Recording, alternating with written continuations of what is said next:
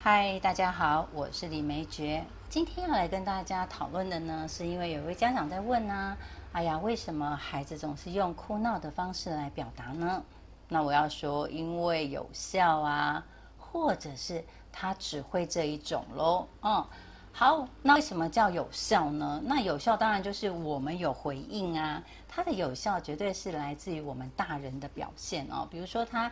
可能轻轻的哭，啊，我们就马上就到；或者是说，他只要闹一下，他原本觉得不可以的东西，立刻就可以了。哦，那这些都是让他判定这个方法有效的一些讯息。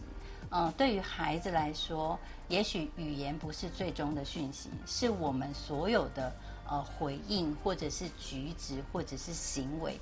让他觉得说啊，原来是这样啊。我们举个小例子好了，就像我们家有小狗狗，就是我们家有养狗嘛，好，然后有养猫。那我再讲讲他们两个的笑话，就是其实我们家呃这个狗狗、猫猫他们是一起生活的。那有一次就很有趣了，因为我在训练小狗狗上厕所，所以它每次只要去尿盆尿尿，我就会给予掌声。跟给他几颗好吃的小饼干，那就这么样的练着练着呢，那我们家的小狗狗很自然的就知道说，哦，原来我上这个尿盆呢，那我就会有吃的。好，嗯，那我说的好笑的点是在哪里呢？那大家也都知道嘛，猫是用猫砂，它不会用尿盆。可是呢，我们家的猫不晓得是不是因为我在训练我们家狗狗的这段时间呢，它就看着看着呢，有一天它也跑去。尿盆蹲了一下，当然我知道他是没有尿的，不可能嘛哦，他就蹲了一下，然后就眼巴巴的看着我，那种感觉就好像说，哎，你应该要下一个动作啦，怎么还没有呢？哦，你应该要要给饼干啦，因为之前狗狗是这样做，你就会给饼干啦，那为什么我这样做没有？这就是学来的，那也就是亲身感受的哈。小动物都是这样，那更何况是我们的小朋友呢？我们小朋友何其聪明啊，对不对？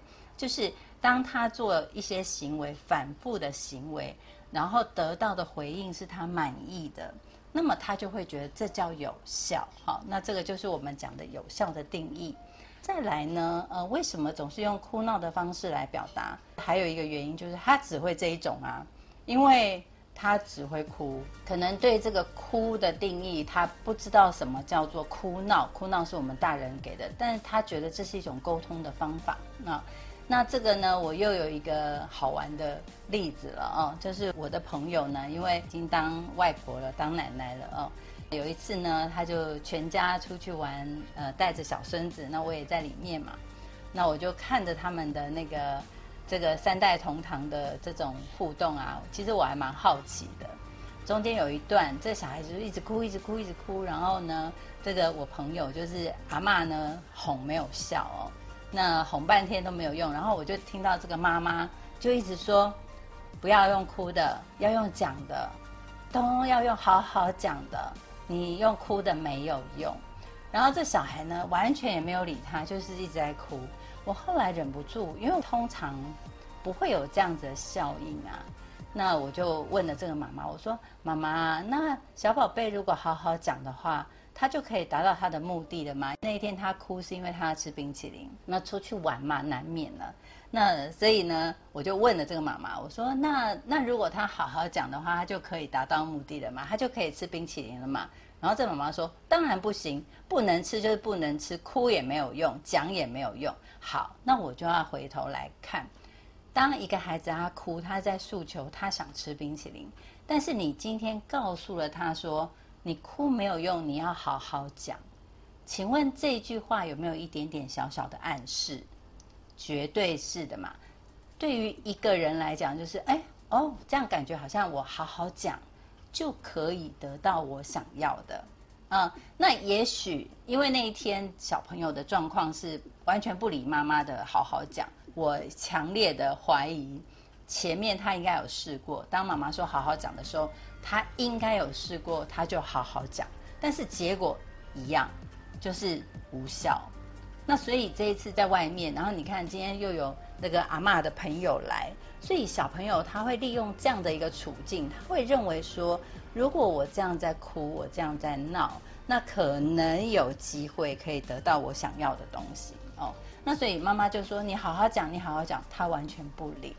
所以我们可以看到，对于孩子来说，呃，第一个是他只会这一种就是哭闹的。你叫他好好讲，他觉得好好讲也没有用啊，所以最后还是用哭的啊。为什么？至少我可以宣泄我的情绪啊，因为他不能吃冰淇淋这件事情，他就是有情绪嘛。也许他已经知道他呃今天完全不能够。吃到冰淇淋了，但是他还是要哭一下，因为他有情绪啊。我过往的经验就是，孩子为什么总是用哭闹的方式来表达？那他就是有两种可能，一种可能就是这个东西有效，因为我每次哭，每次就达到目的，每次哭就达到目的。那另外一个呢，就是我只会这一种，因为我除了哭，你要我讲我也讲不通。就第一个就是还小嘛，他也不知道怎么样好好讲。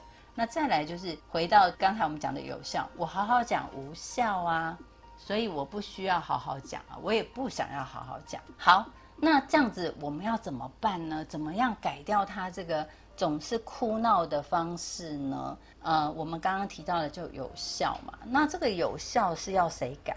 当然是我们改啊，不会是他改啊。那我们改怎么改？就是我们一定要让他无效，对不对？因为当他无效，这个方法他以后就不会用了。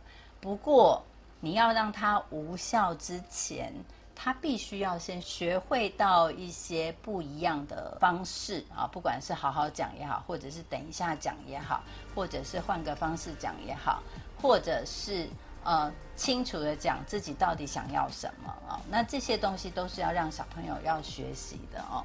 那我们都知道，我们要达到一个目的，我们会有很多方式。就好像说，我们今天我们要到台北火车站，不是只有一条忠孝东路吧？我如果人在仁爱路或者人在信义路，我我要怎么样到台北车站？我一定有我的方法。但是如果你只给他一条，说你就是走忠孝东路就对了，那对他来讲，哎，那那我就是不会啊。好，那那这个就是呃，我们要让小朋友。能够有一些方法可以选择，那还有就是我们自己的回应要很清楚哦，因为其实我们大人在养育孩子的过程中，我们起了一个非常重要的功能，叫做修正。什么叫修正呢？就是我们期待他变成的这样子的习惯，或者说我们希望他学会的技能，我们就叫做好的。其实。呃，人生中也没什么好的坏的哦，但是在养育上面，我们就会有这样子的一个定义嘛，哦，就是我们希望孩子朝向好的方式、好的方向去发展的时候呢，我们就要给予一些修正的功能。什么叫修正的功能呢？可能我们会给予赞赏、给予支持，然后给予一个微笑，或者是给予一个什么样的一个。情境让他知道说哦这件事情是对的，就比如说一开始我讲的这个小狗狗，它只要去小尿盆尿尿，我就会给它饼干，去了我就给，去了我就给，那么它就会知道。呃哦，原来我去到这里是妈妈希望我做的，那我也可以得到一个奖励啊。那我们当然讲这是宠物的一个训练的方式，我们小朋友不见得要用训练，但是其实道理是可以通的，就是我们要不断的让孩子知道哪一条路其实是我们比较希望你走的啊，那么他就会往那个地方去学习去练习啊。所以第一个我们要先用无效来阻断孩子的哭闹。那第二个呢，就是我们要让孩子去学一些有效的方法，比如说妈妈说好，等五分钟，五分钟我们再来谈。那么他要学的叫什么？好，我等，那就是一种耐心嘛，对不对？那如果他现在要做什么？那么我告诉他说，哦，不行，你现在感冒，所以你这一个礼拜都不能够吃冰淇淋。那么他还是要学习等，为什么？因为他要等一个礼拜之后，他的感冒好了，那才可以，对不对？那再来就是有很多的方式能够让孩子去知道，那我现在要做什么，而不是你现在让他停止，因为停止哭闹，事情还是没有解决，所以你必须要给他一个能够解决的一个方式来跟孩子谈。你现在哭没有用，因为。哭不是解决事情的方法，啊，哭你只是告诉我你现在的情绪而已。所以你想要解决这些事情，你得要停下来，然后看看我们怎么做。嗯，所以呢，我们一开始要做一些修正，或者是说要呃让小朋友不再哭闹的一些措施之前，我们要想好怎么样给他。那还有最重要的就是，呃，在培养孩子任何一个好的，或者是我们期待他能够学会的一个能力，那记得不要在他有情绪的时候教啊。比如说，他就是在哭闹，他现在就是哭闹，那么我们唯一能够带着他的，就是让他等，就是说好。我等你，等你不哭的时候，我们再说。所以你看啊，等你不哭，跟你好好讲，好好讲是让他要有两个动作。第一个是他得停止哭，然后第二个他还要想怎么好好讲，对不对？那对于孩子来说，他其实一下子两个指令对他来讲有点复杂，也有点难，因为他的情绪还没有宣泄完。那或者是说。他其实现在就是很委屈，你已经不要给我冰淇淋，你还要叫我好好讲，而且好好讲，你可能也不会给我，那他就更伤心了。所以有的时候我们要阻止孩子的哭闹，那么我们得要先判断他现在的哭闹是生理需求啊，比如说再小一点点的孩子，他不会讲话，那他可能用哭闹来表示我肚子饿了，我尿不湿了，我人不舒服。那这个时候其实他的哭闹我们必须去关注的，先检查一下。那但是如果到了两三岁，他会讲话了，那么他还继续在用哭闹，那这个时候我们就要让他学习说，好，那这样子，妈妈现在等你，等你不哭了，我们再来说，我等你看你什么时候不哭，所以等待的长短是由孩子来决定，那么他就会开始去想，那我还要哭多久？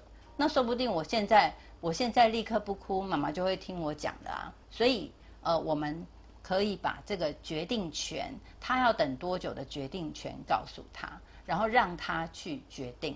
那你要你要哭多久没关系，那你就现在哭。可是可能有些家长跟我讲说，不行啊，老师，我现在人在外面啊，然后他这样哭闹，真的就是会影响到别人啊，等等的。对我们大人通常都会因为环境。然后来呃决定我们要怎么样对应孩子，比如说在家里，我可能让他哭没关系，反正也没人听到，你就哭吧，随便你哦。老呃书上说你就让他发泄，你就让而且是哭。可是我现在人在外面，我就不行啊，因为外面有这么多人。好，孩子其实是最聪明的，他其实就可以看得出来哦，妈妈其实在家里跟在外面是不一样的，所以。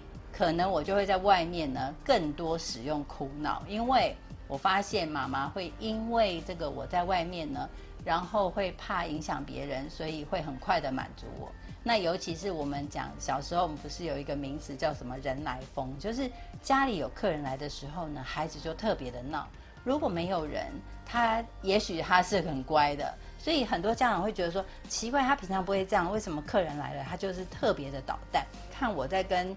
啊，朋友聊天讲话，他会来插话。妈妈，我要这个，妈妈，我要那个。那这个可不可以？那个可不可以哦？所以我觉得孩子他是一个非常聪明的一个小生物哦。他就是呃会察言观色，然后看我们会在什么样的情况下，对于他同一个行为会不会有一些不一样的一些做法跟决定。那通常我们大人是会的，因为有别人在，我们就会觉得。哎，不好意思，好，算了算了，就拿最近我们谈到的那个手机好了。现在很多人都在谈那个，现在小孩都是三 C 宝宝，就是都是手机养大的哈。以前的叫电视儿童，现在就叫呃那个手机宝宝。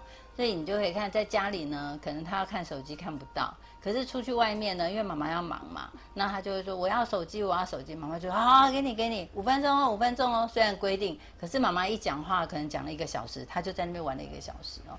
所以孩子他其实非常会抓到一些关键，然后来钳制我们。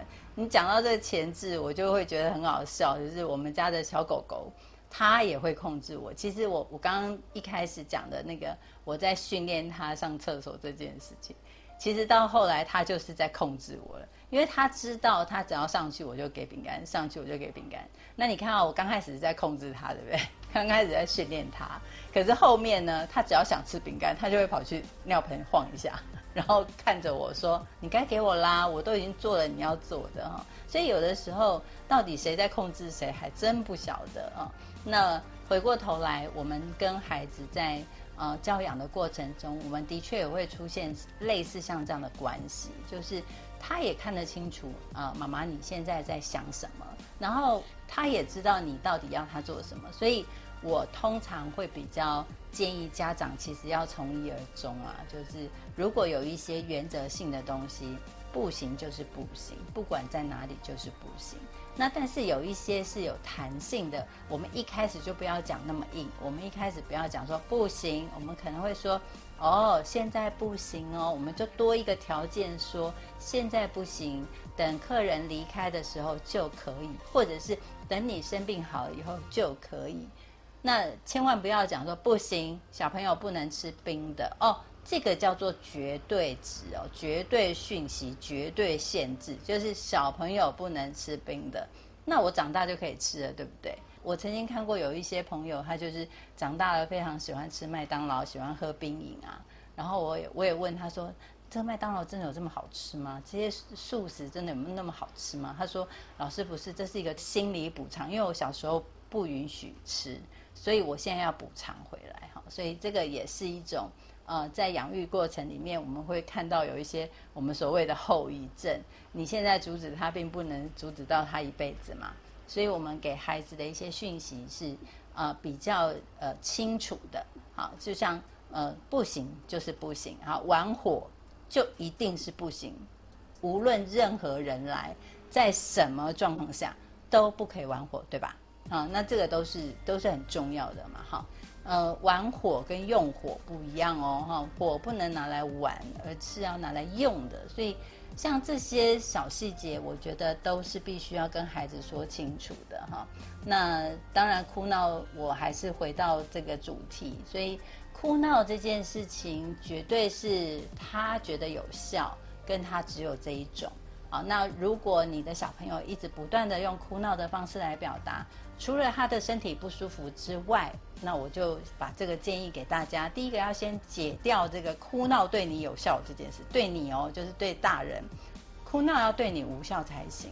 啊，就告诉他，你必须要有一些讯息跟他说，呃，现在不行，或者是好，等你哭完，或者是怎么，你不要跟着他一起生气。你不要跟他说你都没有哭了，每次都用哭的啊，结果你自己也气起来了哈。那这些都是对孩子来讲比较不会有得到正面的回应的。那还有就是要多让孩子多学一点点沟通的方式，那这个也是可以让孩子慢慢的不用哭闹的方式来表达哦。好，那今天这一题呢，我们就讲到这边，期待下次见喽，拜拜。